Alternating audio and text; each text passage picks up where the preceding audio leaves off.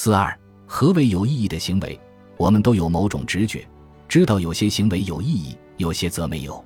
从本书提到的心理学研究中，我们已经看到，人们能够基于其意义对行为和体验进行评价，也对自己的人生过得是否有意义有清晰的感受。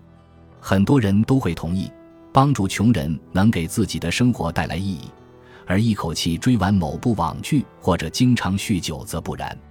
我们还能理智地谈论有意义的体验，比如生养小孩，而非谈论不那么有意义的体验，比如。当你以为你已经吃完了所有甜甜圈，结果发现还有一个。拥有做出这种区分的能力，使得我们可以采取一种判断方法，让我们将一个混乱而又复杂的课题——对意识的研究作为类比。研究人员可以探究哪种情况下人是有意识的，比如你现在就是有意识的；也可以探究哪种情况下人是没有意识的，比如当人处于昏迷状态。研究人员可以探究一个人意识到自己正处于某种体验之中，比如正在阅读本书；也可以探究一个人意识到自己没处于某种体验之中，比如当你阅读本书时，你就没有体验到你的脚在鞋子里或者在地板上的感受。当然，我这么一说，你现在就体验到这种感受了，但两秒钟前它很可能没引起你注意。如果我们想要理解人们对何为有意义的行为的日常感知，这种方法也是奏效的。我们可以问：是什么将有意义的行为或体验与没有意义的行为或体验区分开来？事实上，已经有很多人做了这类研究。埃米莉斯·法哈尼·史密斯曾提到，历史学家和哲学家威尔·杜兰特于1932年出版了《论生命的意义》一书，在书中。他收集了他那个年代的名人所给出的答案，比如甘地、美国教育家、活动家玛丽·武利、美国记者、讽刺作家 H.L. 门肯。五十多年前，《生活》杂志做了同样的事情，给一百多位有影响力的人物写了信，比如美国黑人民权行动主义者罗莎·帕克斯、美国脱口秀主持人露丝博士、小说家约翰·厄普代克、美国作家。编辑贝蒂·弗里丹和理查德·尼克松总统向他们提出了相同的问题。正如我在前文所说，我们应该怀疑人生意义为何这一问题是否有单一的答案，而事实上，这些著名人物所给出的答案大多指的是何为有意义的行为，这更接近于我们想要回答的问题本身。史密斯探讨了这些人物给出的反馈，将他们的答案总结如下。每个人对杜兰特和《生活》杂志的问题的回答都是不同的，反映了人们独特的价值观、体验和个性。然而，还是有一些主题会反复出现。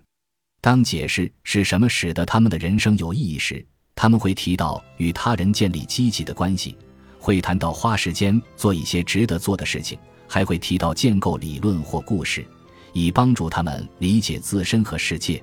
他们谈到了失去自我的那种神秘体验。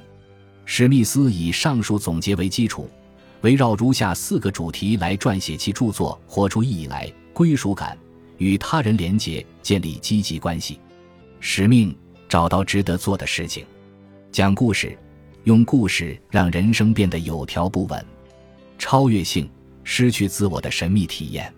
此外，还有其他相关的建议。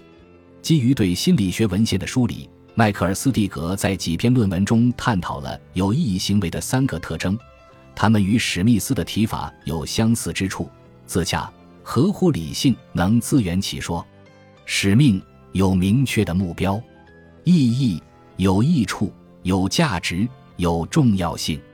在一篇题为《超越边沁：探寻意义》的文章中。洛温斯坦和尼可拉斯·卡尔森给出了自己的有意义行为特征清单，包括有使命或目标，找到你想做的事情，在时间和人际关系中加深对自我的理解，将自我与更广阔的群体或者与过去和未来的世代连接起来，理解自己的人生，为自己的人生书写故事。这些特征与其他两个清单上的特征基本重合。在我提出自己的标准之前。让我们退后一步，想想我们正在探讨什么。我们并非在探讨与我们的想法无关的意义，就好像在树林中发现了一种奇怪的动物，并猜测它的特征。相反，对意义的探寻是一种概念分析。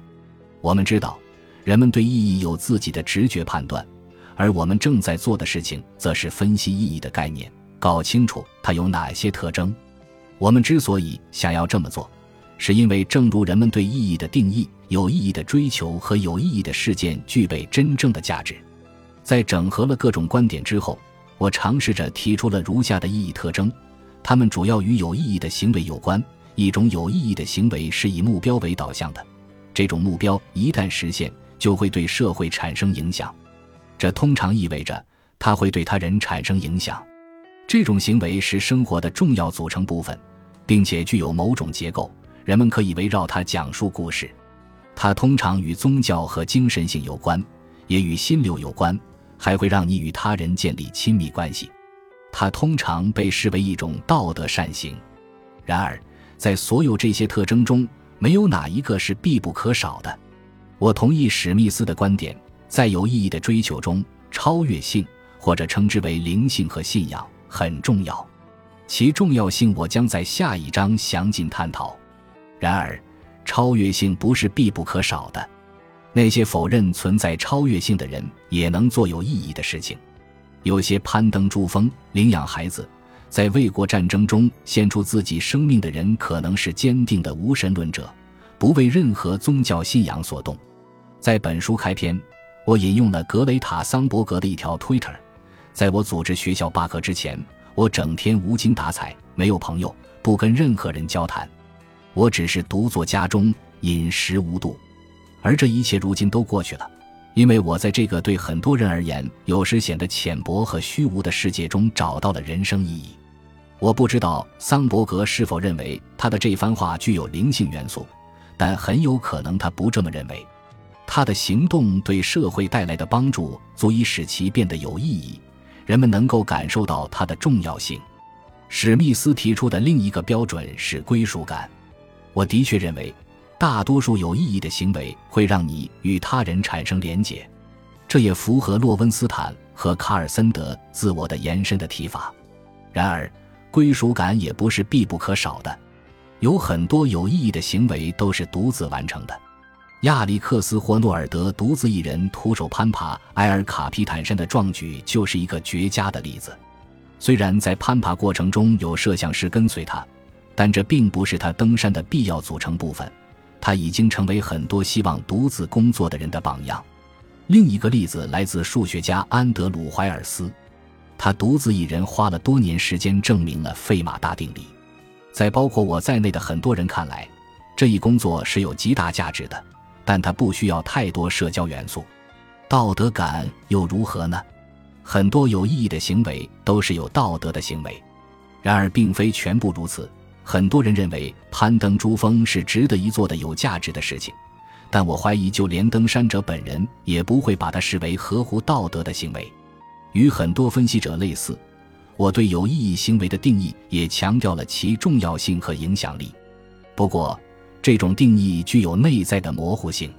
几乎每个人都会同意有一些行为没有意义，比如吃一块曲奇饼干，而另一些行为则是有意义的，比如。将你的一生投身于解决全球饥荒问题，然而还有很多行为处于这两个极端之间，他们对某些人而言有意义，对另一些人则没有意义。我们可以再次回到之前探讨过的例子：登山、参战、育儿，看看他们是否符合我们的标准。他们都有一个具有影响力的目标，他们需要花费很长时间才能完成，并且牵涉一系列事件。他们还有自己的叙事结构，一旦涉及可选标准，他们只符合其中某些，但不符合另一些。他们都有社交属性，有些也具有道德价值。尽管我们可以赋予所有这些行为以宗教意义，但并非一定要这么做。你可能已经注意到，痛苦不在标准之列。然而，考虑到意义涉及对重要的、有影响力的目标的追求。有意义的行为就不可避免的会让人遭遇痛苦、碰到困难、产生焦虑、发生冲突，甚至还会遇到更多糟心的事情。无论一个人选择生养小孩，还是参加战争，亦或登山，他都不会希望遭遇痛苦，但痛苦总会在过程中如影随形。本集播放完毕，感谢您的收听，喜欢请订阅加关注，主页有更多精彩内容。